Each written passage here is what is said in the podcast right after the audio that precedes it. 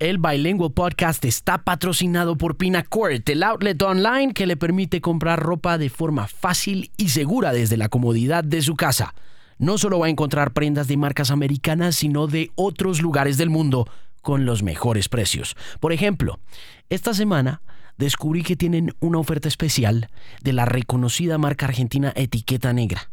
Si a usted, como a mí, le gusta llevar prendas cómodas y atemporales de alta calidad, aproveche la oferta 2x1 que tienen en suéteres, camisetas, pantalones y camisas de esta marca hasta el 22 de abril comprando a través de pinacol.com. Yo hace poquito compré una chaqueta ahí para estos fríos que están haciendo en Bogotá quiero decirle que está fabulosa. Si quiere visíteme en The Music Pimp en el Instagram y ahí va a encontrar la chaqueta con el tag de Pinacourt. Y recuerde que utilizando el código MARIN15, MARIN15 en su carrito de compras va a poder obtener un 15% de descuento adicional. Así que, dicho esto, Let's get the show on the road. Alejandro Marín analiza el estado de la música, la tecnología, la radio y la vida en la era de la Internet. Este es el Bilingual Podcast. Mis queridos bilingües, bienvenidos y bienvenidas a esta edición de mi podcast. Mi nombre es Alejandro Marín y este podcast usted lo puede encontrar a través, primero, de mi página web, themusicpain.com.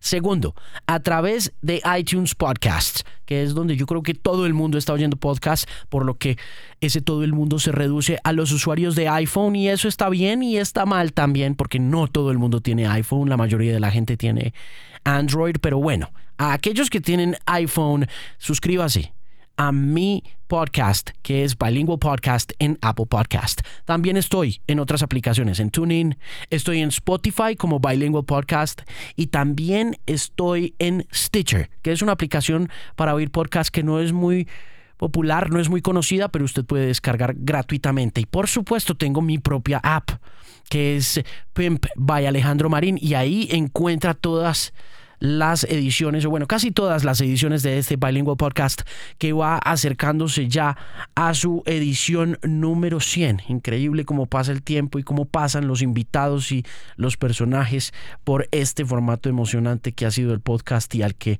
le tengo tanta fe y que me gusta tanto. Ojalá algún día pueda ejercerlo así de manera totalmente profesional. Pero por el momento, episodio 98 con Mariana la Negra Zuluaga. ¿Quién es ella? ¿Le suena? ¿No le suena? Mariana es manager, pero Mariana no empezó siendo manager. Mariana, digamos, es comunicadora y es una fanática ferviente de la buena música. Tiene gustos muy puntuales, pero es una chica que no se profesionalizó en ese ejercicio de manejar artistas, sino hasta cuando conoció a Santiago Cruz quien es uno de los baladistas y uno de los compositores más importantes que tiene este país, que tiene Colombia. Mariana descubrió a Santiago en una noche de canciones, en una noche de éxitos, en una noche de fiesta y se enamoró de él como artista, como músico. Y mm, la historia es increíble, porque la historia de Santiago también es maravillosa. Es una historia de trabajo muy duro. Es una historia de esfuerzo, de un ejercicio de la libertad de expresión a través de la música que cada vez es más difícil de hacer, sobre todo para ser exitoso comercialmente. Y Santiago es todas esas cosas, un libre pensador, un compositor, un poeta, un guitarrista, un cantante que es uno de los favoritos de mi hija Silvana además y de mi esposa Paula. Y Mariana tiene mucho que ver en la historia y en el crecimiento y la construcción de este artista colombiano, en un mundo de pop que no se caracteriza necesariamente por ser muy amplio en estas épocas, ¿no? El pop en su momento, el pop latino fue muy grande y ahora vuelve como a su segmento, vuelve a su nicho, pero tiene en exponentes como Santiago a figuras que lo defienden, que lo representan bastante bien y cuyas canciones están registradas en discos que con el tiempo estoy seguro que van a ser muy bien tratados por la historia, por la forma como crecen, como se añejan. Lo digo por experiencia propia porque este fin de semana oyendo a mi hija escuchar a Santiago, pude darme cuenta del valor que tienen esas canciones en la medida en que el tiempo va pasando. Pero ¿cómo llega esta mujer a descubrir a Santiago? ¿Y qué cosas tuvo que vivir ella al lado de él como manager para convertirlo en la estrella que es? Más allá del talento que por supuesto tiene Santi, em, la negra Zuluaga es una de esas bendiciones del cielo que le llegan a los artistas. El trabajo duro, el esfuerzo, la dedicación, la pasión y la firme convicción que muchos cristianos llamamos la fe, hacen de Mariana una invitada súper especial con una historia increíble que contar. En el episodio número 98, mi invitada especial es Mariana Zuluaga, la negra, manager de Santiago Cruz en el Bilingual Podcast.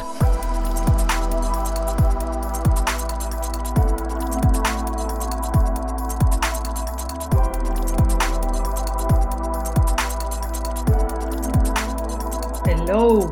Hola Mariana. ¿Cómo estás, Alejo? Muy bien, ¿y tú? Bien, qué placer hablar con vos. Lo mismo, qué gusto y disculpa la demora, pero no te preocupes, no te preocupes. ¿Tenías otra antes que yo o no? Sí, estaba con Adriana Padilla de la Cámara de Comercio. Claro, es, que, las mujeres hablamos mucho, ¿viste?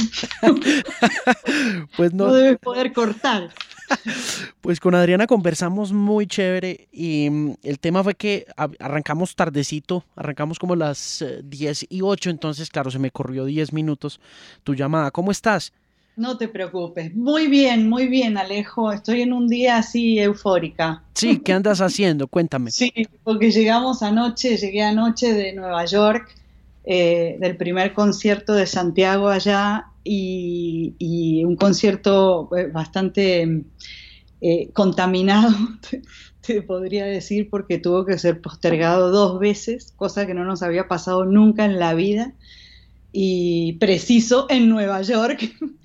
Y entonces, nada, era una espina que tenía atravesada en, el cuerpo y en el alma. Y me la saqué, ah. pero, me la, pero me la saqué con creces. Nos la sacamos con creces porque encima dio uno de los conciertos más divinos que he visto de Santi. Y, y, el público increíble y todo se dio como, no sé, de una manera tan especial que, viste, cuando decís, valía la pena esta espera, pero tuvimos que sufrir tanto para lograr esto, ¿no? Pero bueno, viste que a veces es así. Entonces estamos muy contentos, muy, muy contentos y ahora estoy en Costa Rica. Yo vivo en Costa Rica, de hecho, en San José, y estoy esperando a Santiago que lo voy a buscar esta tarde al aeropuerto porque tenemos show el jueves acá. Mm, ¿Cuánto tiempo llevas trabajando con Santiago? Diez años. Diez años llevamos desde el 2010, desde el 2007. 2007. ¿Y cómo lo conociste? A Santiago lo conocí en el sitio, imagínate. Eh, primero como fan, porque mm, una noche yo hacía poco que había llegado a vivir a Bogotá. Yo llegué a vivir a Bogotá por trabajo de, Martín, de mi marido. Mm. Y, y, resulta que una noche nos llama un amigo, mm, un amigo argentino que estaba grabando una novela ya, Javier Gómez, que es un gran amigo mío de, de muchos años y me dice, negra, vénganse esta noche para un lugar que cantan rockcito argentino, les va a divertir. Era miércoles y los miércoles Santi hacía, hacía noches de rock argentino, de covers, ¿no? Ya sabes que él es, muy fan de, todos los, clásicos nuestros, ¿no? Y, y entonces, nada, me pareció curioso la invitación y dijimos con Martín, bueno, camine, como dicen los colombianos. Vamos para el sitio. Y entonces llegamos al sitio y nos encontramos con este personaje que mm, me encantó desde el primer momento, desde la primera canción que oí, que ya no me acuerdo cuál era, pero él cantaba mucho Soda Estéreo, cantaba Calamaro, cantaba Los Abuelos de la Nada, no sé, hacía una mezcla así muy amplia y, de pronto eh, el tipo metía una canción que se llama Una y otra vez, ¿no? Cada tanto después lo fui descubriendo porque yo me hice fan de Santi, no del sitio, sino de Santiago realmente, porque llamábamos por teléfono para reservar y, y preguntaba, ¿quién canta hoy? Eh, Morris. Ah, no, entonces, ¿cuándo canta Santiago? Mañana. Ah, me reservas para mañana, por favor. ¿no? Entonces empecé como a seguirlo, nos hicimos bastante amigos, pues esa noche Javier nos presentó. Y, después de varias noches que, que, lo escuché cantar, una noche le dije, Santi, vos, ¿qué haces cantando covers? Y entonces me dice, ¿por qué lo dices? Digo, porque una y otra vez y, varias otras canciones que escuché que son tuyas son la hostia. Uh tenés que salir de acá y cantar en el mundo entero. Le digo, ¿cómo vas a estar acá cantando? y, entonces me mira y me dice, ¿me ayudas? Porque yo no sé cómo hacerlo. Y le dije, no, no, ni idea, yo tampoco. Le digo, yo es solamente una cosa que se me ocurrió decirte, pero no, no, no para ayudarte y me dijo, dale, dale, ayúdame, ayúdame, no sé qué, piénsalo, piénsalo. Y así fue, así fue Alejo. Sí, mira, ¿qué, qué, viste en esas canciones? ¿Qué escuchaste en esas canciones? ¿Qué te llamó la atención? Primero me llamó la atención eh, la letra. Me parece que, Santiago, y bueno, después obviamente lo, comprobé eh, y lo sigo comprobando, gracias a Dios, día a día. Eh, Santiago tiene tiene una manera de componer que, siempre me llamó la atención, me parece que es muy personal, me parece que es muy, mm, o sea, tiene un sello propio, que es lo que me gusta, ¿no? Sobre todo de los cantautores, yo soy muy seguidora de los cantautores, pero en general soy más seguidora de los, de los cantautores con, con una onda más rockerita, no sé si me explico, con una, ¿sabes? Como que el rock and roll se siente detrás, no sé, soy muy sabinera, eh, soy enferma por Calamaro, ¿no? Entonces, no sé si me explico, o sea, no, no soy tan eh, del cantante melódico, como decían en Argentina eh, hace muchos años, ¿no? A veces en Argentina me dicen, ¿qué canta tu artista? ¿no? Los que todavía no lo conocen, porque estamos ahí desarrollándolo ya hace tiempo, pero hay gente que te dice, ¿qué canta y qué, qué es? ¿Balada melódica? Y a mí, como encasillarlo en eso me parece no, porque Santiago tiene mucho de rock and roll. Claro. Eh, que, que de pronto mucha gente eh, todavía no lo he descubierto, pero cada vez lo descubren más. Entonces, no sé, me gusta su punto de vista, cómo cuenta las historias, me gusta que nunca cae en, la, en, la, en lo cursi, por llamarlo de alguna manera, ¿no? Eh, que es muy fácil también, ¿no? En este tipo de, canciones y sobre todo cuando te metes mucho en, lo comercial, eh, de caer en frases un poquito trilladas y bueno, siempre me pareció distinto, un distinto, ¿sabes qué? Un distinto, así decimos en Argentina. Me pareció que era un distinto y no sé, le vi algo, además tiene un carisma arriba del escenario tremendo. Óyeme, y, y me encantó. Y, mm, y cuando, cuando tú llegaste a Bogotá, estabas acompañando a tu esposo, pero tú estabas haciendo algo, estabas trabajando en alguna cosa o no? Sí, sí, yo Alejo soy periodista de profesión, o sea, yo estudié comunicación social y bueno, me, crié, digamos, en las radios, hice muchísima radio en Argentina cuando era muy chiquita. Este, y después eh, mi esposo es diplomático de carrera, entonces me tocó empezar a viajar temprano, tenía 29 años cuando nos fuimos a nuestro primer destino que, que fue Egipto. Y, y lo que es la vida, ¿no? Porque al final la carrera de él me dio la oportunidad de hacer cosas que, que, de otra forma, qué sé yo, no sé si hubiera llegado a hacerlas como en el Cairo. A los 15 días yo estaba trabajando, porque encima yo llegué al Cairo y le dije, yo, ¿qué voy a hacer? O sea, yo estaba enamoradísima y feliz de haberme ido con él, pero, pero pues, pero toda la vida trabajé y toda la vida hice lo que quise, entonces estaba como, bueno, ¿qué voy a hacer en el mundo árabe? Y, la verdad es que Martín desde el día uno me apoyó en eso y me dijo, bueno, vamos a ver qué encontramos, qué buscamos, qué conseguimos. Y bueno, por suerte no soy abogada, como digo yo, porque la comunicación es muy amplia, ¿no? Y a los 15 días me llama Martín y me dice, mira, me llamó el director de la agencia F de noticias que se enteró que estabas acá y que sos periodista y está buscando redactores en español. Nah, me voy corriendo para la agencia. Y ahí trabajé como 10 meses en la agencia F, eh, aprendiendo de cero, porque la verdad es que eh, yo hacía más periodismo, un poquito más de, entretenimiento y eh, de, no de música, pero sí, sí de eventos y tal, y, tuve que aprender un montón de, política, además de los no sé cuántos nombres me aprendí de, líderes del mundo árabe en ese momento, y, y a los 10 meses tuve la suerte, la fortuna de que el diario ABC de Madrid me, ofreciera la corresponsalía en Oriente Medio. Y para ellos trabajé seis años haciendo notas desde, desde el Cairo, desde Palestina, desde donde me tocara. ¿Qué tan difícil es ser una periodista mujer en el Oriente Medio? Es lo más difícil que te puedas imaginar. Es muy difícil. Muy difícil primero porque... Mm, en general no te respetan, pero no porque sean irrespetuosos, no te respetan porque está en su, está en su idiosincrasia que, que, uno no es tan inteligente como ellos y que uno en realidad no debería estar ahí y que pobrecito mi marido, ¿no? Que se casó con esta loca y que, y que trabaja. Entonces es muy difícil romper esa barrera. De todas maneras, obviamente hay muchas excepciones y hay gente eh, mucho más abierta y preparada y que ha recorrido el mundo y que piensa diferente.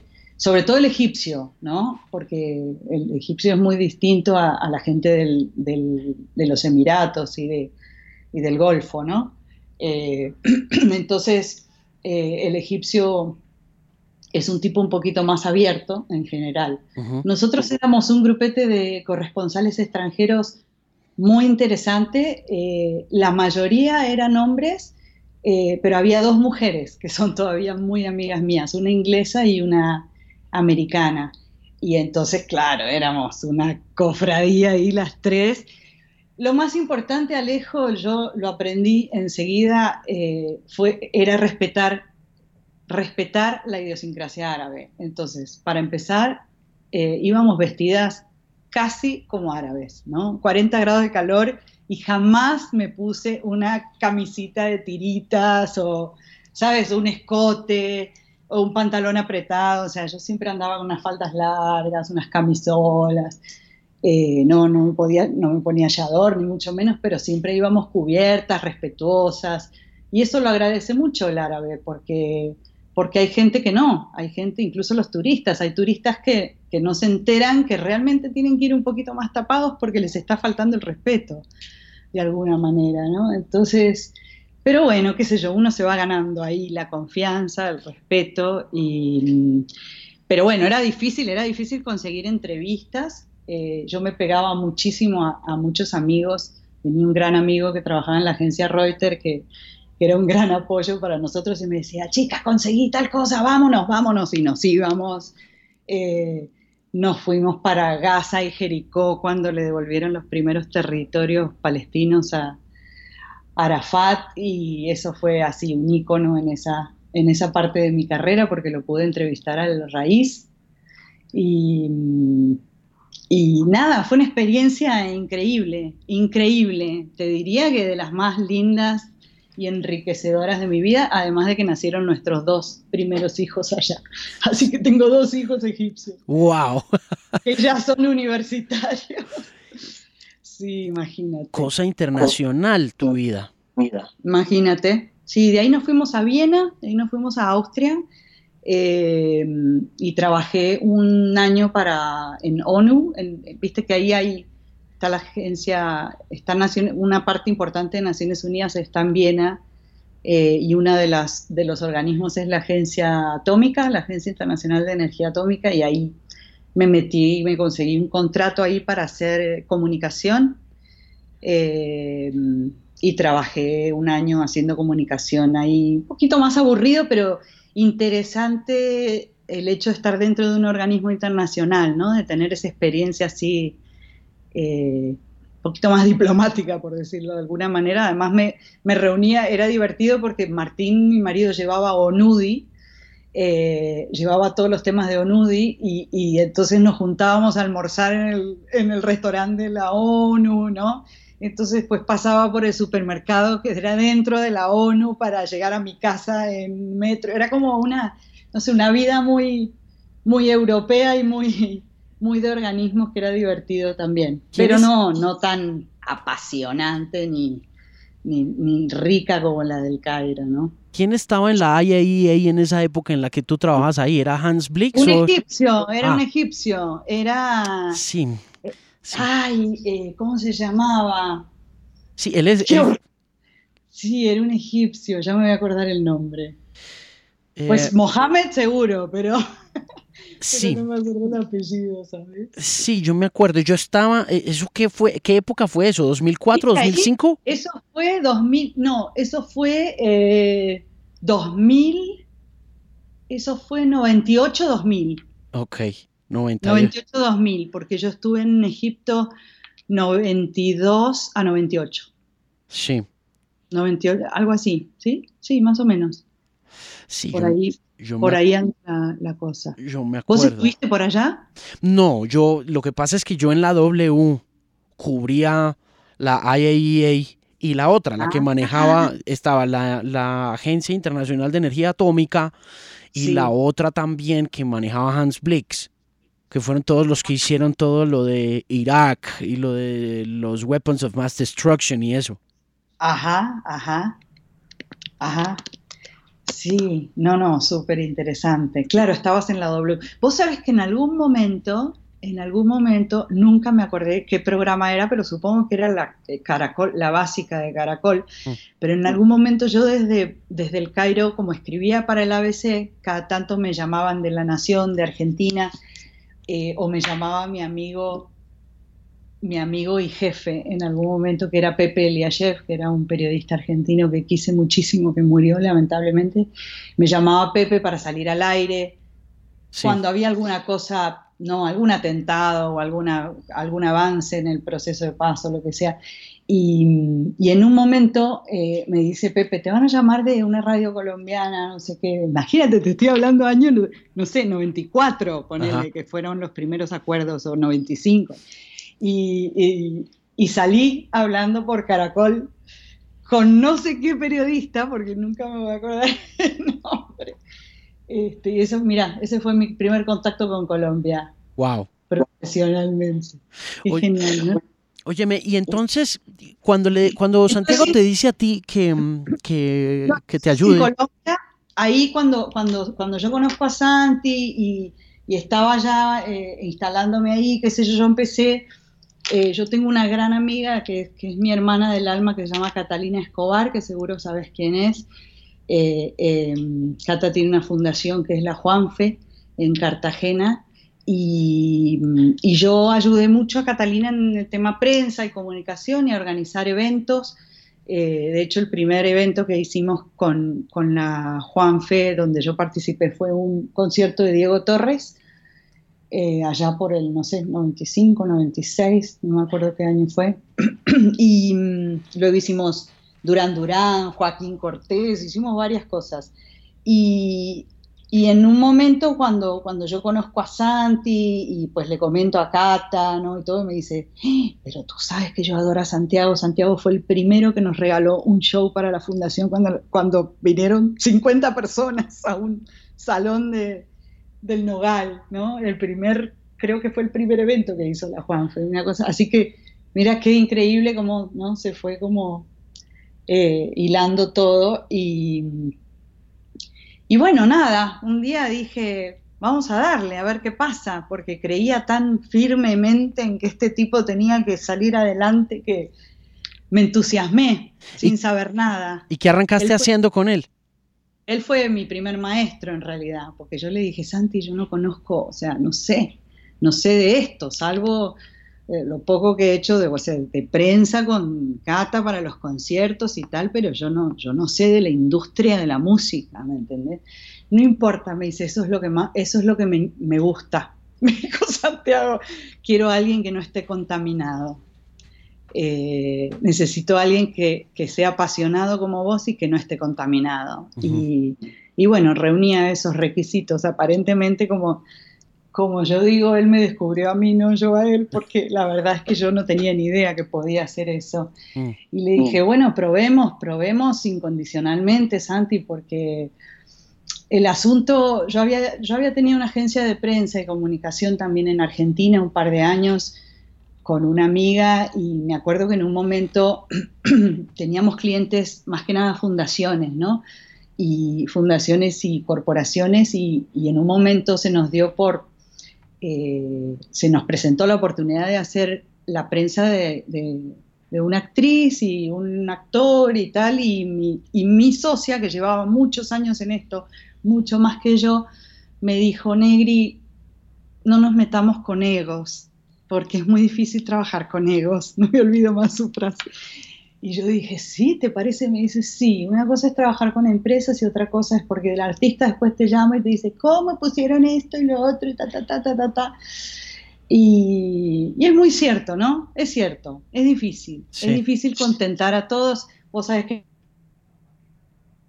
eh, es muy difícil que el periodista ponga lo que, lo que uno quiere que ponga o lo que uno expresa o lo que uno, pues, ¿no? Claro. Entonces, eh, eh, qué sé yo, si es difícil que te pongan la foto oficial que uno manda a una, ¿no? A una revista y ponen, a mí me ha pasado en Colombia que de pronto veo la nota y digo, pero esta foto qué, la sacaron de internet, una foto de Santi tocando una guacharaca en el sitio, ¿no? Y hace 10 años que hacemos fotos divinas con Andrés Oyuela, hacemos unas fotos maravillosas en Madrid, tiene 20 kilos menos, tiene 10 años más encima y siguen sacando una foto y digo, pucha, me tienen a un WhatsApp y les mandé la foto y ponen la de la... Pero bueno, vos sabés que hay miles de cosas que no se pueden controlar. Cuando uno trabaja con personajes, es mucho más difícil explicarles por qué no salió eso, ¿no? Entonces, nada, me quedé con esa frase y, y lo único, la única experiencia que yo había tenido así más cercana a la música eh, fue en el año, en el 2001, creo que fue que yo estuve dos años en Argentina.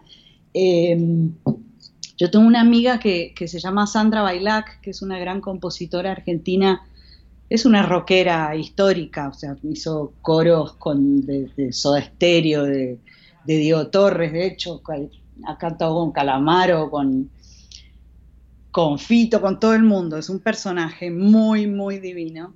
Eh, que tuvo, tuvo un problema muy serio en las cuerdas vocales y, se quedó muda y, ahí desarrolló su composición al mango y de hecho este, creo que eso fue al final una bendición, después recuperó su voz y hoy está al, al 80%, pero, pero en su momento se quedó prácticamente sin trabajo, ¿no? Y, le dio muy duro la composición y en ese momento la nominaron a un, a un, a un Martín Fierro, de los premios, viste que son los premios en Argentina. Eh, entonces la nominaron a Mejor Cortina Musical, que es como ustedes le llaman cabezote, ¿no? De una novela. Que, eh, y la nominaron a Martín Fierro y me llama desesperada y me dice, Negrita, ¿me ayudas a hacer un poco de de ruido, un poco de prensa, un poco de medios, porque me quiero ganar ese premio, necesito trabajar, no sé Le digo, gorda, no conozco a nadie del mundo de la música, no conozco ningún periodista, no, no, ayúdame, ayúdame. Bueno, nada, y, ahí mi socia me sacó corriendo también y le dije, bueno, mira, yo voy a hacer de onda esto porque esta es mi amiga, eh, tiene la ilusión de ganarse ese premio, quiero que se lo gane, le voy a dar una mano, si no te importa, le voy a regalar esta campaña. Y hicimos esa campaña y, se ganó el Martín Fierro, que fue una de las cosas más lindas.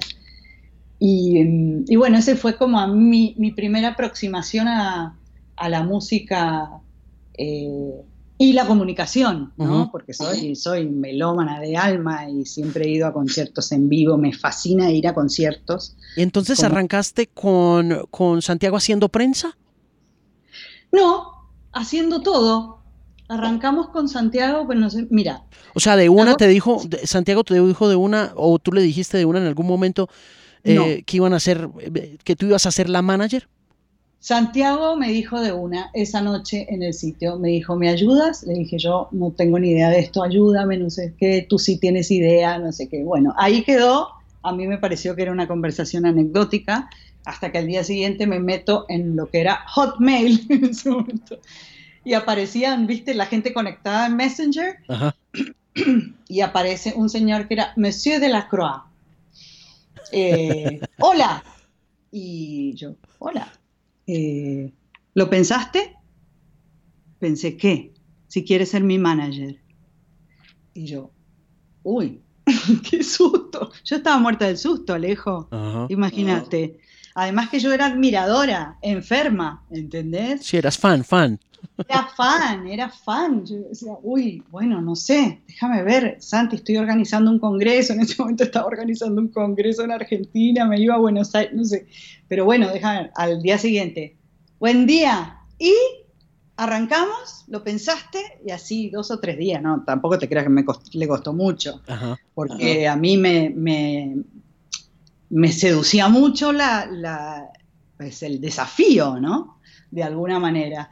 Entonces, eh, bueno, le dije, te propongo que nos sentemos eh, y hagamos una hoja de ruta, ¿no? Me quiero que me cuentes todo, quiero que me cuentes cómo es el negocio, cómo ha sido tu negocio, y cómo es la industria desde tu punto de vista y, yo desde mi punto de vista te voy a decir lo que creo que hay que hacer. Y así fue, nos sentábamos en mi casa, yo vivía allá en la Carolina y Santi se venía todas las tardes a mi casa. Eh, cuando había pico y placa, llegaba antes del pico y placa y se iba después del pico y placa. Y, nos pasábamos toda la tarde en el escritorio charlando, tirando ideas, traía la guitarra, me, empezaba a mostrar cosas que le estaba componiendo. Y, bueno, ahí hice como todo un análisis de, saber quién era Santiago Cruz para la gente, porque yo me daba cuenta por amigos y por gente conocida que, nadie tenía muy claro quién era Santiago Cruz como, como artista, como cantautor, como o sea, la gente que lo conocía lo tenía como o el dueño del sitio o... Y esto no, no lo pongas en la entrevista, pero te lo cuento como para que te, te, des una idea ¿no? de lo que yo recibía como información. O el ex de la Guri, ¿no? Ok. Entonces están como las dos referencias, ¿viste? Y yo decía, pucha, ¿qué, qué, ¿por qué la gente no tiene claro, ¿no? Entonces, eh, pero bueno, supongo que era justamente por eso, porque él se subía al sitio y cantaba canciones de Franco de Vita, cantaba canciones de, de, Alejandro Sanz y alguna de él, pero no, no, le daba duro a sus canciones.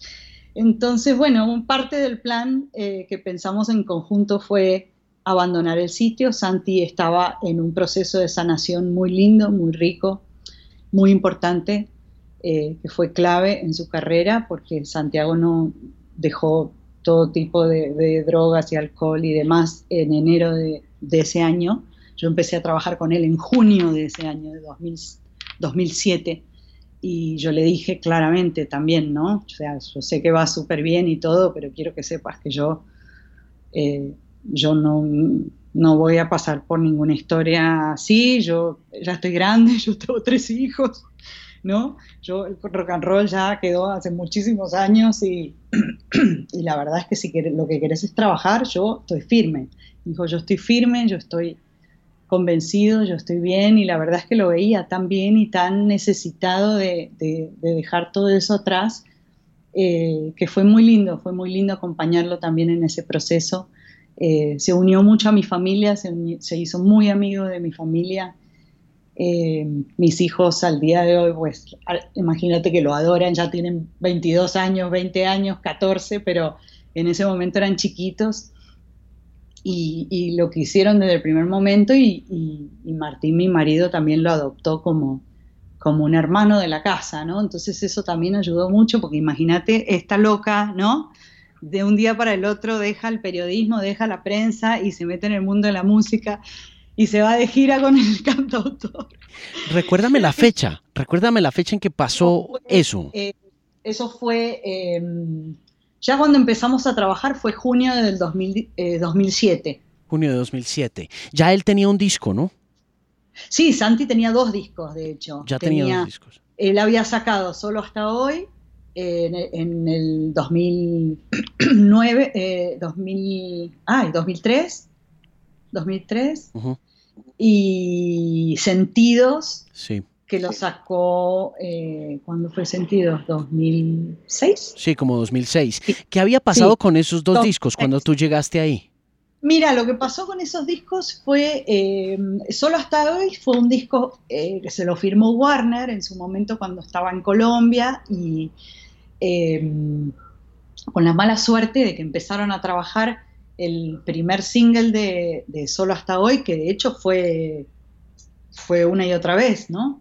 En realidad el primer single fue La Puerta, pero, pero La Puerta no, como que no tuvo tanto, tanta repercusión y el segundo fue una y otra vez.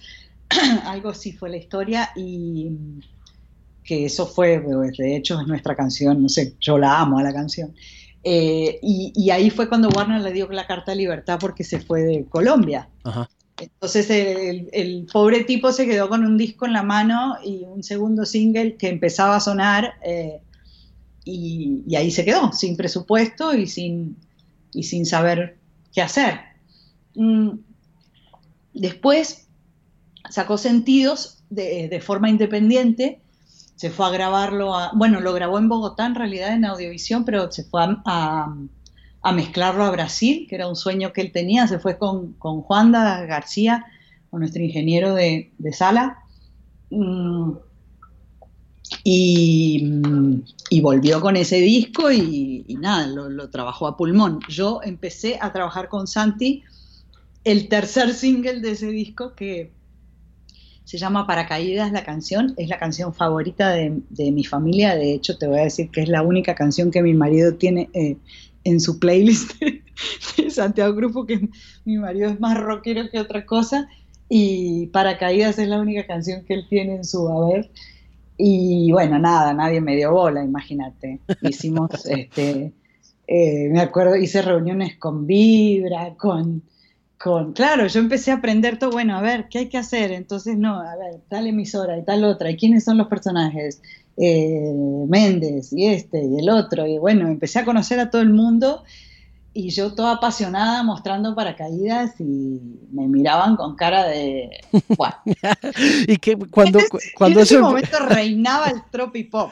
Cuando, cuando eso empezó a pasar, cuando empezaste a darte cuenta de lo que estaba hecho ese negocio, ¿cuál fue tu primera reacción cuando empezaste a ver la apatía de los medios de comunicación y en particular de la radio? ¿Qué, ¿Cuál fue tu primera reacción? Me dio como lástima, ¿sabes? Me daba lástima que no le dieran a la gente la oportunidad de escuchar las canciones. Me daba lástima.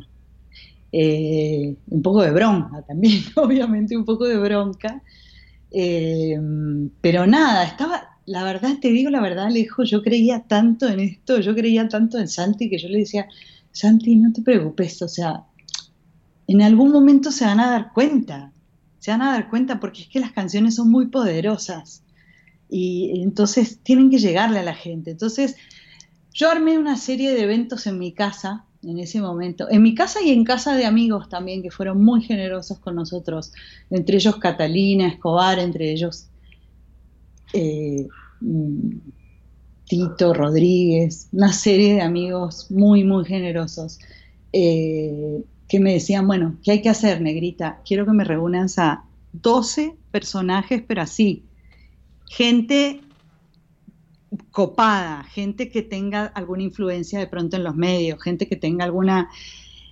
revista, gente que, le guste la música en serio. Y entonces armábamos unas comidas, en casa hacíamos asaditos, Martín, mi marido, hacía un asadito en la chimenea, invitábamos a, 10, 12 personas y venía Santi con la guitarra y, y mostrábamos canciones.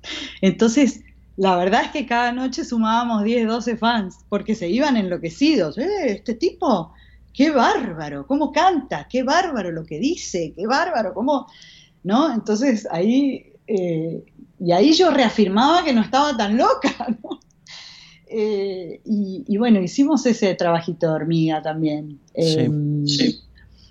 mandaba cosas a todos lados, o sea, yo mandé cosas a las radios, hasta las radios europeas. Me acuerdo que el, primer año, en el 2007, lo metí en un, festival que se llama Popcom, creo que es, en Berlín, eh, que había una, había una colombiana amiga de Santi que, estaba trabajando ahí y, nos ofrecieron meter un par de canciones en un disco que se entregaba con una revista en forma gratuita por decirte, 50.000 berlineses que iban al festival y había que poner, no sé, 200 euros por canción para meterla y nada, las metimos, ¿viste? Hacíamos de todo, hacíamos lo que surgía. Y de hecho, una de las cosas que surgió ese año, que fue, que fue eh, bueno, qué sé yo, esas cosas que uno hace un poquito por, por hacer de todo, ¿no? Por, por entre desesperación y, también por conseguir algo de billete, porque no, en ese momento no teníamos un peso y Santi eh, acababa de entregar el sitio, con lo que estábamos pato pato. Sí. Y hicimos el primer evento en Nueva York, mira, se acordaba de eso Santi el, sábado. Eh, un evento que se llamó Señorita Colombia USA, imagínate eso. Además, odiamos los, reinados de belleza, ¿no? Pero ese fue uno de los primeros eventos que hicimos. Señorita Colombia USA, obviamente había presupuesto para un pasaje eh, y era pista y voz en vivo, tres canciones, en un hotel de mala muerte. Y entonces ahí, y ahí fue Santi, obviamente. Creo que fue de las primeras cosas que pudimos facturar. Y luego, eh, amigos, Alejo, amigos, amigos en ese momento empresas como ExxonMobil, como, no sé, gente que tenía yo en, esas empresas que le decía, ¿qué vas a hacer para fin de año? Contratame a mi artista para el evento de fin de año. No, negrita, pero es que este año vamos a traer a... En ese momento era, qué sé yo, eran todos los de Tropipop, claro. ¿no? Todas las bandas de Tropipop y estaba, qué sé yo, estaba como eh, Bonca. Sí, sin ánimo de lucro y Wamba y... Sí, sí, sí. Entonces, no, pero escúchame, pero yo te hago súper precio y vamos solo con la guitarra y un músico más. Bueno, dale, dale, dale. Y así empecé a vender shows, te digo la verdad. Y, bueno, eso fue nuestra plataforma también de promoción, porque eh, una cosa maravillosa que tiene Santiago Cruz y que pasa hasta el día de hoy es que, y le pasa mucho a los maridos y novios obligados que van a los conciertos, como lo llama él, es que realmente se, enganchan, se enamoran de, sus canciones y de él en los conciertos cuando lo ven en vivo. Santi tiene un en vivo que hasta ahora, y eso que los discos que hemos hecho son, para mí, son divinos, pero cuando uno ve a Santiago tocando en vivo y hablando y transmitiendo, es otra cosa. Entonces, eso es, nuestra carta más grande de presentación. Entonces, ya sea él solo con la guitarra como con toda la banda, como fue el sábado a la noche, eh, el tipo sustenta. Entonces, eh, eso para mí es, esa es mi carta más fuerte de, presentación porque le hace honor a todo el trabajo que hago durante toda la semana, ¿entendés? ¿Cómo haces para que lo firme Sony? ¿Cómo llegas ahí? Mira, eh, uy, yo hice un recorrido de disqueras que ni te cuento. Una de las primeras cosas que hicimos ese año 2007, fue eh, sacarnos unos pasajes con las millas que tenía de Avianca en ese momento y le digo, camine para Miami, nos vamos en busca. Ah, porque, claro, empecé por Bogotá, no te creas que no empecé por Bogotá, pero claro, en Colombia eh, en ese momento, lo que te digo, reinaba el tropipop, ya Santi le había embochado varias veces los AIR de todas las, de las pocas compañías que quedaban, le decían, si usted no le mete un poco de percusión caribe a sus canciones, no va a sonar nunca en una radio colombiana. Eh, otros le ofrecieron, eh, bueno, muy lindo lo que usted hace, pero usted tiene una voz muy interesante para hacer un disco de rancheras. Eh, bueno, y ese tipo de cosas, viste, que los AR de entonces eh, proponían. Eh, bueno, hice mi recorrido por, Colombia sin mucha suerte. En ese momento, sin un peso, estábamos, habíamos hecho una colaboración muy linda en un disco de Carlos Vives que se llamó Pombo Musical que produjo Andrés Castro, por supuesto, y entonces en ese momento le contamos un poquito a Andrés lo que queríamos hacer y tal, y, Andrés, no, no, nos quieres ayudar, no, sabemos, ¿no? Hay que hacer algunos demos, y, y bueno, y Andrés Divino se le midió a hacer los primeros demos, de hecho el primer demo de Baja la Guardia lo tengo producido por Andrés Castro, que nunca salió a la luz porque después nos fuimos a trabajar con Nacho Mañó. Y, mm, y entre otras cosas le, fuimos, le fui a mostrar a Sony Colombia. Eh, prestaron atención, pero, pero no, no les llamó tanto la atención. O sea, eh, buenas canciones, sí, ta, ta, ta. Eh, Andrés López en su momento mm, le gustó lo que, lo que decía, pero no sé, la producción me parece que no va por ahí, me dijo Andrés. Bueno, ahí quedó, ¿no? Me fui a Miami, nos fuimos a Miami, nos reunimos con, con Warner, con Sony, con Sony ATV, con, mejor dicho, con todo, todo el establishment de la música en Miami y bueno, salí salí muy triste de las reuniones, salí, salí muy, muy desilusionada, te diría que ese fue el totazo más grande que me pegué. ¿Por qué? ¿Qué te dijeron? Porque uh, uno, por ejemplo, uh, Sonia TV me, me, propuso darle, eh, me propuso quedarse con el catálogo, pero que esas canciones las cantara otra persona. Okay. okay. Eh, a mí me pareció como una falta de respeto, la verdad. Eh, dije, no, no, entiendes que lo que yo te vine a presentar es un proyecto de un cantautor, ¿no? Nadie va a decir las canciones de Santi como las dice Santi. Nadie. Eh, puede haber gente que las cante mejor, puede haber gente que toque la guitarra mejor, obviamente lo hay, existe, pero que las diga como las dice él, que las escribió, no. Entonces, bueno, qué sé yo, Sony Latin. Eh, al día siguiente, me fui muy ilusionada de la reunión con Sony Latin porque fue una reunión de esas megas, viste, esas reuniones en las disqueras donde, espérate, espérate que llamo a no sé quién, y espérate que le digo a no sé quién que está Santiago, que seguro le va a gustar, y espérate que, y entonces la reunión era, estaba Andrés Castro que nos acompañaba también ahí. Entonces éramos 10 en una sala increíble, en ese momento era en otro lugar la oficina ahí en Miami Beach, entonces la mesa era de 10 personas y Santi ahí con la guitarra, bueno, eh, y eso me dio un poquito de ilusión, ¿no? Ilusa yo, Alejo. Eh, al día siguiente eh, me llegó el mail muy amable del personaje que estaba en artística en ese momento y me dice, Mariana, muchas gracias por, por su visita ayer, disfrutamos mucho de la música de Santiago. Eh, pero en este momento, ta, ta, ta, y esperamos poder trabajar en otra oportunidad. Bueno, eh, wow, qué difícil. Tres días muy difíciles, muy difíciles. Eh, no había, te digo, no había para la arepa, Alejo. y recuerdo haber llorado como pocas veces. nosotros vivíamos en, Santi vivía en casa de un amigo en el Doral, y yo vivía en Key Biscayne en casa de una amiga mía que es como mi hermana del alma y me acuerdo eh, salir de la isla manejando eh, a buscar a Santi para encararlo y decirle, bueno, nada, no salió nada, nos vamos, ya nos tenemos que ir, ¿no? Em, y, y, este, y, y, me acuerdo cruzando ese puente llorando que casi no podía manejar, mm. ¿no? Mm. Eh, porque tenía que, encarar a, este personaje que además ya había aprendido a quererlo como un hermano y, darle, darle la noticia, ¿no? De la, entonces fue muy duro, fue muy, muy duro. ¿Cuánto, tiempo ¿Cuánto tiempo estuvieron viviendo en Miami durante ese proceso? ¿Cuánto tiempo duró ese proceso? No, eso fueron cuatro días o cinco días. Estuvieron cuatro no, días. Era reunión, ta, ta, ta, ta, con un auto alquilado en una empresa que creo que ni existe. Eh, no, eso era todo a pulmón.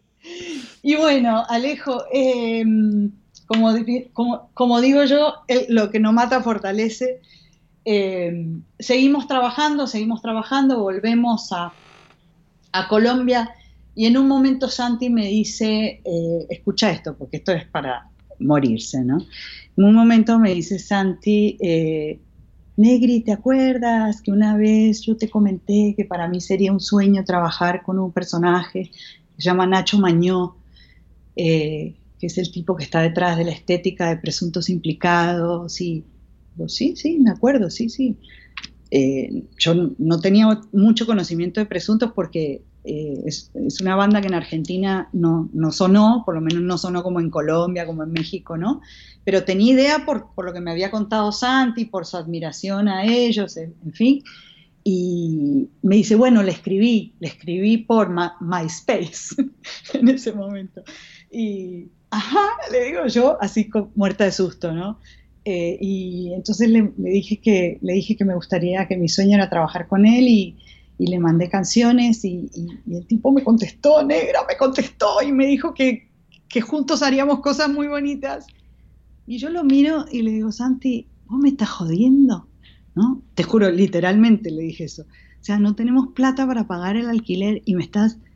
No tengo plata para pagar el disco con Andrés en Miami y me estás diciendo que querés hacer un disco en euros, le digo yo. en España. Y me dice, no, Negri, habla con él, habla con él, no sé qué, ya vas a ver, vas a ver que algo va a salir, va a salir. Y bueno, la verdad, te digo, cuando, cuando yo bajaba los flaps, él los subía, y cuando él los bajaba, yo los subía, y así. Y nos apoyamos mucho y, dije, bueno, nada. ¿De dónde, ¿De dónde sacaste la plata para conseguir a Nacho Mañó? Lo llamo al personaje, ¿viste? A ver qué me dice Nacho Mañó. Entonces, la plata para, para um, Nacho Mañó, empezamos a inventarnos un sistema de, dijimos, vamos a hacer una, una especie de empresa, eh, una cooperativa, donde, donde le vamos a pedir plata a los amigos.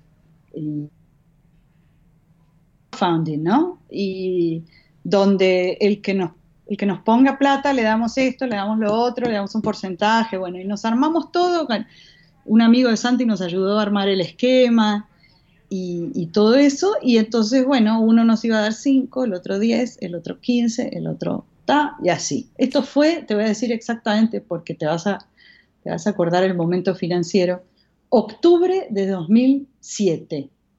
¿Sí? O sea, fuiste, fuiste, de, fuiste, fuiste de las primeras en hacer crowdfunding en Colombia. Bueno, eh, la intención la tuvimos, porque eh, sacamos los pasajes, sacamos pasaje a España, bueno, hablé con Nacho Mañó, le dije, bueno, eh, quedamos en todo, en todo, eh, en hacer, en, empezar a trabajar el disco, que la primera plata se la podía dar tanto, qué sé yo, bueno, organizamos todo, sacamos obviamente de vuelta un pasaje en Avianca por, con LifeMiles y, mm, y teníamos ya pasaje en mano y se cae, eh, ¿te acuerdas toda la época de Mary Lynch y demás? Entonces, sí, claro. El la burbuja, que la... llama es un amigo de ¿Ah? La burbuja hipotecaria. Sí, el primero que me llama es un amigo de Santiago que vivía en Nueva York. Y me dice, negrita, ¿te acuerdas los cinco que te iba a dar para, bueno, ya no cuentes con eso porque imagínate, no. Ok, al día siguiente el otro. Eh, negra, ¿te acuerdas que yo te prometí 10? Mira, no, no te voy a poder dar 10 porque imagino. Y así, en una semana se cayó, todos los naipes se hicieron y se nos cayó todo.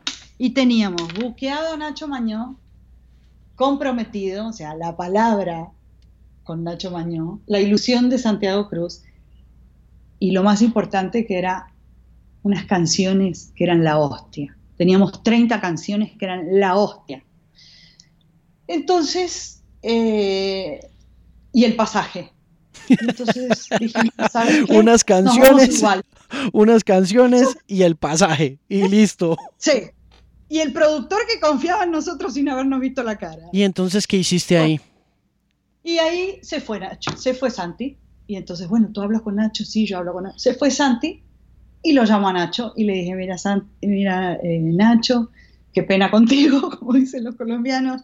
Santiago ya viajó para allá, no sé qué, ¿no? Yo te quiero decir una cosa, yo tengo todo un esquema financiero para poder pagarte esto, quiero que sepas, yo sé que no me conoces, yo sé que no sabes quiénes somos, eh, pero te quiero decir que nosotros vamos a pagar hasta el último peso, si es necesario hipotecar mi casa, la voy a hipotecar, pero te voy a pagar hasta el último peso, solo te pido que me des un poquito de tiempo porque estoy organizando un plan B para conseguir la plata.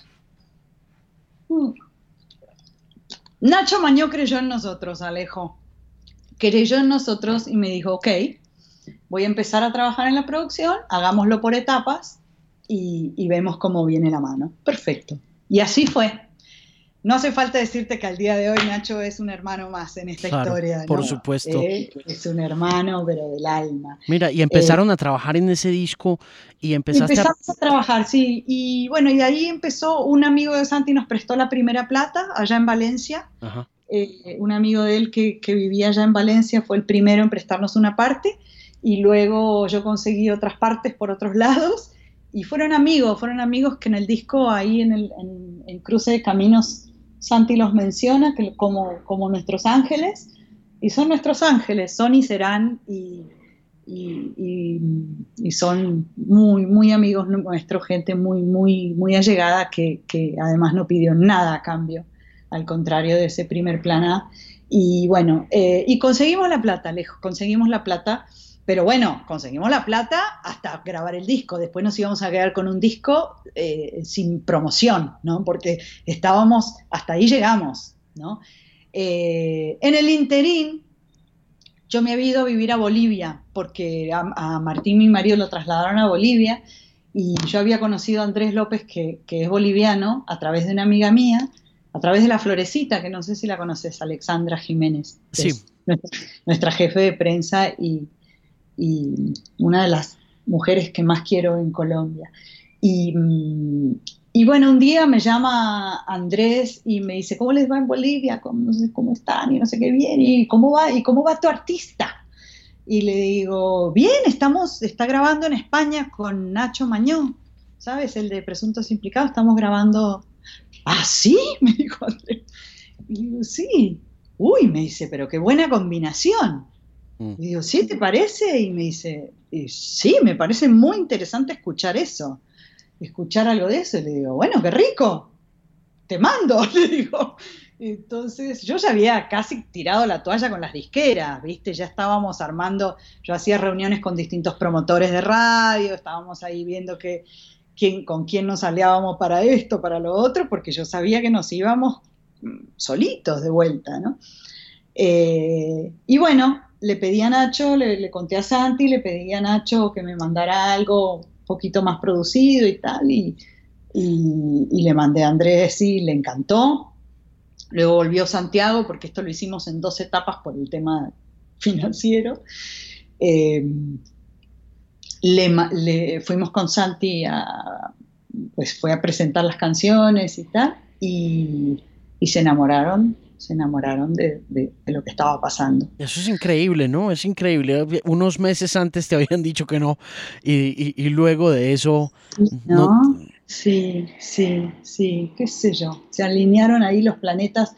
Tanto que, eh, yo soy un poquito, no sé, un poquito descreída y un poquito orgullosa también, Alejo, ¿no? Entonces, eh, en un momento de firmar el contrato, nosotros firmamos un contrato con Sony el día que estábamos terminando de grabar, de poner la última voz en la última canción, ¿no?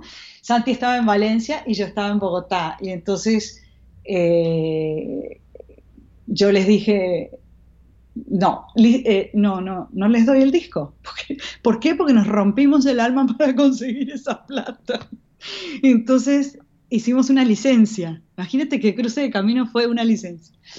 Y, entonces firmamos ese día, lo llamé a Santi, estaba en el estudio poniendo la última voz y le digo, te cuento que sos artista Sony Music y Cruce de Caminos va a salir tras con el sello Sony Music.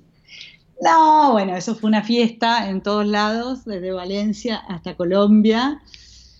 Em, y bueno, a partir de ahí empieza la otra historia ya eh, con la disquera y, también aprender a, trabajar con ellos y a, y, a sumarnos ¿no? en, el proyecto. ¿Qué es lo más difícil de sumar a la disquera a este proyecto que hasta este momento de esta historia ha sido tan íntimo y tan personal? Em, ¿Qué fue lo difícil? Pues un poquito, lo difícil es a veces la, burocracia ¿no? de la multinacional y sus tiempos y em, las, los escalafones, por llamarlos de alguna manera. Yo, yo soy una persona muy de equipo, muy de, muy de copiar los mails a todo el mundo, muy de pedir y de mostrar y de, y de hacer el contacto. Y, y em, la disquera trabaja diferente, ¿no? Entonces, eh, al principio fue, fueron, fue un tiempito de conocernos, ¿no? De decir, bueno, estamos acá eh, y la idea es tirar para adelante, ¿no? Es, todos juntos empujar el carro y, te digo que no llevó mucho tiempo, ¿eh? No llevó mucho tiempo. Nos tocó un equipo, en ese momento era eh, una especie de Dream Team, porque estaba ahí José Galán, que, terminó siendo otro hermano del alma mío. José Galán fue clave en esa parte, eh, Toro ya estaba ahí, María Ramírez, eh, pucha, Vivi Torres, que ahora está en Costa Rica, eh, se, fueron, se fueron enamorando, ¿no? Todos del proyecto y de... Y bueno, el principal enamorado era Andrés, ¿no? Que creo que transmitía transmitía eso. Pero bueno, desde nada, desde Orlandito Moreno, o sea, todo el equipo fue, fue, fue, una, fue muy lindo trabajar con ellos. Yo aprendí a trabajar con ellos, aprendí sus tiempos, hemos tenido muchas discusiones, muchísimas, eh, pero sobre todo, mm, por eso que te digo, porque quizás yo soy un poquito atropelladora y, y ellos hacen las cosas por ahí con otros tiempos, ¿no? Eh, pero bueno, como yo les digo siempre, ustedes tienen 114 mil artistas y, 50 prioridades y yo tengo una prioridad y un artista. Y, yo trabajo 24/7 para él. Me mm. importa un bledo la prioridad que ustedes tengan en este momento. Entonces, bueno, yo lo respeto a ellos y ellos me respetan a mí. Y así fue, lo logramos, lo logramos. ¿Cuál es, que lo logramos. ¿Cuántos discos has hecho ya con Santiago? Em, hicimos eh, cuatro, cuatro, los últimos cuatro, tres con Nacho Mañó y el último con eh, trenes, aviones y, viajes interplanetarios en Brasil. ¿Cómo, ves, ¿Cómo ves el mercado ahora? ¿Cómo, cómo sientes el mercado ahora que, que, que el, que lo urbano está tan grande y después de que has estado en, en esa encrucijada del tropipop y aún así saliste adelante con Santiago? Bueno, creo que, que tuvimos también una, sí, creo que hay un antes y un después, ¿no? Desde, desde que arrancó Santiago, eh, bueno, por supuesto, canciones de, Andrés, ¿no? Hay, hay hay una, época ahí donde, donde el pop empezó a resurgir que, fue muy linda ahí en Colombia, ¿no? Donde creo que fue, fue clave el disco de Santiago de alguna manera. Em, y ahora, ¿cómo lo veo? Lo veo, la verdad que siempre lo veo difícil, pero no, imposible, ¿sabes? Porque al final, al final creo que, y, y, lo corroboro en cada concierto, la gente, la gente quiere escuchar canciones. Y hay mucha gente que, le importa lo que dice la canción.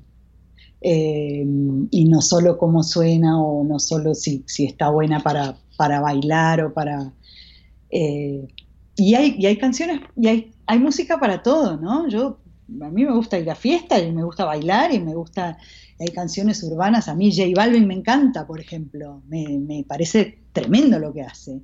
Eh, qué sé yo, hay, cosas urbanas que me parecen divertidas, me, gusta, me gustan los distintos géneros. Ahora, eh, obviamente, me, valoro, si querés, de alguna manera, eh, mucho más, y en mis playlists hay mucho más, mucho más canciones, por esto que te digo, porque me gusta escuchar lo que, lo que dicen, ¿no? Me parece importante.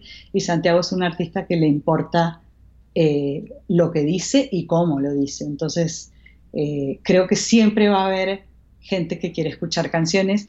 Y, para bien y para mal, pues eh, uno se le cierran por ahí puertas, pero se le abren otras, porque hoy en día cualquiera puede escuchar las canciones de Santiago aunque no se las suenen en la radio, ¿no? Entonces, eh, el, streaming y, y, todas las plataformas nos dan la posibilidad también de mostrar lo que queremos mostrar y bueno, eh, creo que cada, cada época tiene sus pros y sus contras, ¿no? Me parece que no es no, no todo es tan tan ni muy muy. Sí, claro, nada es blanco y negro en este negocio de la música, todo siempre tiende a ser como medio gris, ¿no? Total, total. Lo importante me parece que es mantenerse enfocado y hacer lo que a uno le gusta, ¿no? Y en eso tengo la suerte de trabajar con un artista que, que hace lo que quiere hacer, ¿entendés? No es que eh, no sé, nos pasó, nos pasó en la disquera, esto fue hace muchos años, pero cuando vinieron a pedirnos las versiones famosas, ¿no? Entonces sonaba Baja la Guardia y, nos acorralaron que nos hacían falta la versión esta, la versión la otra, la versión no sé qué, y la versión, y nos pedían ocho versiones de, ¿cómo? ¿Cómo así? ¿Qué versión? ¿Versiones de qué? No, bueno, si usted quiere ser número uno en Colombia, pues tiene que mandarme versiones.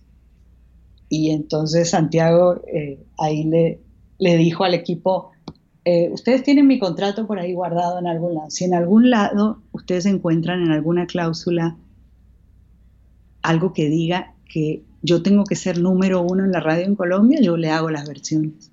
Pero no creo que ustedes encuentren una frase así.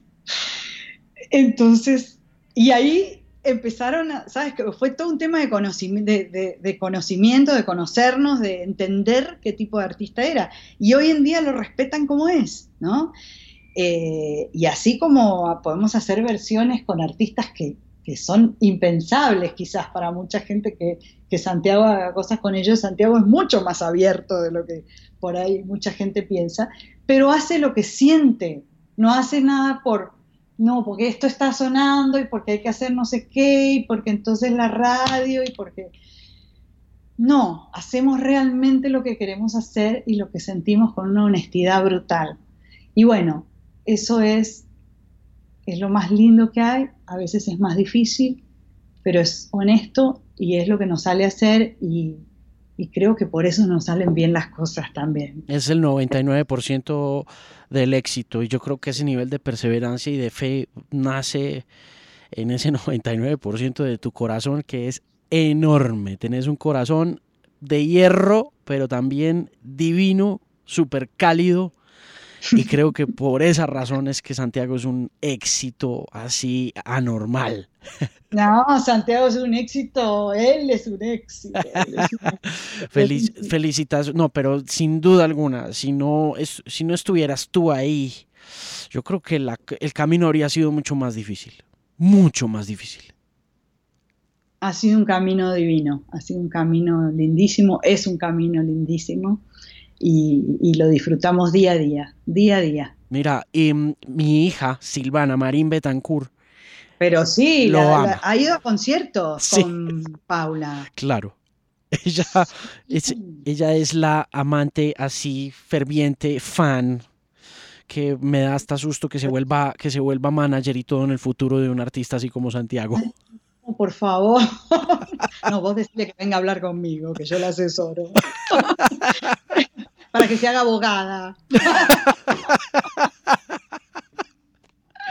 Oh, no, mira que terminé yendo, Alejo, yo me apasioné tanto con este, este trabajo también que, es un poquito sui generis lo mío, porque como te digo, vengo de otro lado, pero, pero bueno, al final todo es, termina siendo comunicación.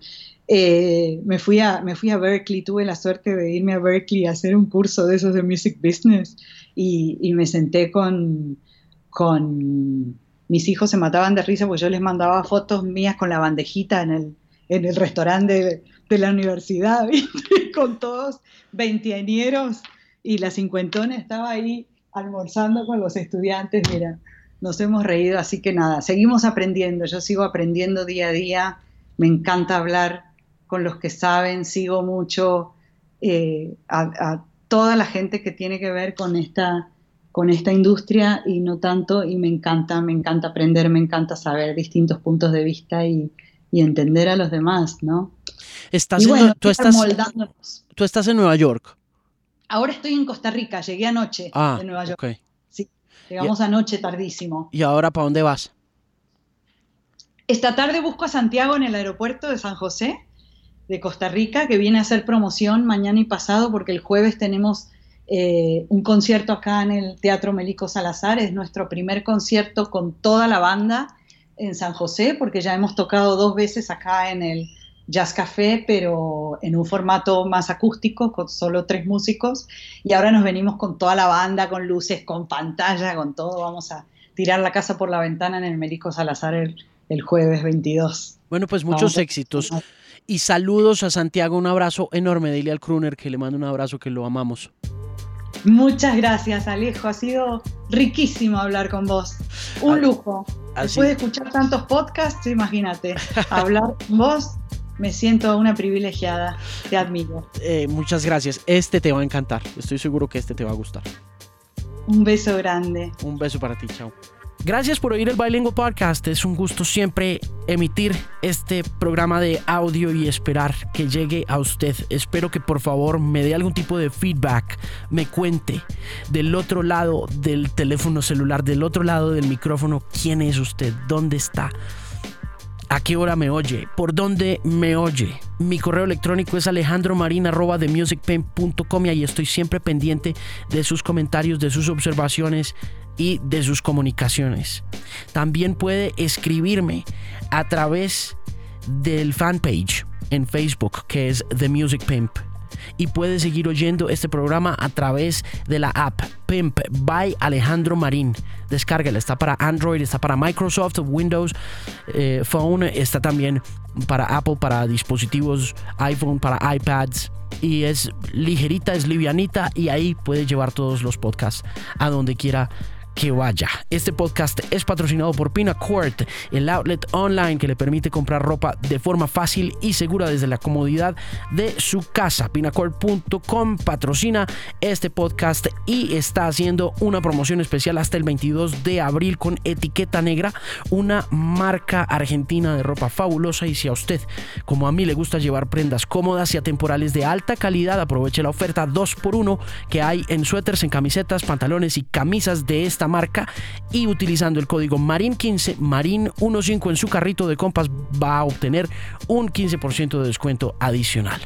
De nuevo, muchas gracias, espero emitir un próximo podcast muy muy pronto y mientras tanto desatrásese y visite themusicpain.com. Allí encontrará informaciones, inquietudes, listas de reproducción que están recién actualizadas también en Spotify, en Deezer, en YouTube. Por si quiere también disfrutar de buena música curada por su servidor, hay un montón de listas de reproducción que están recién curadas, recién seleccionadas nuevamente. Una de ellas se llama El último DJ, ahí están los éxitos más importantes del momento. La otra, muy reciente también con muy pocos followers, se llama Rock and Roll is Dead, para los fanáticos del buen rock and roll. Ahí estoy haciendo una selección de canciones que van creciendo en la medida en que el tiempo va pasando. Tienen más o menos 15 años, no tienen más eh, tiempo porque pues la idea del de la playlist que se llame así Rock and Roll is Dead y mostrar un poco como la escasez de este género en la actualidad y en los últimos 10 años. Hay otra muy chévere como para relajarse que se llama Santo Relax y están las otras Nostalgia Indie, Nostalgia Ultra. Mi perfil está ahí en en Spotify, es Alejandro Marín. Ahí encuentra también el Bilingual Podcast. Puede buscarlo a través de Spotify y por supuesto puede encontrar toda esta información, estas playlists y estos podcasts en themusicpain.com, una voz confiable en la música. Nos oímos pronto.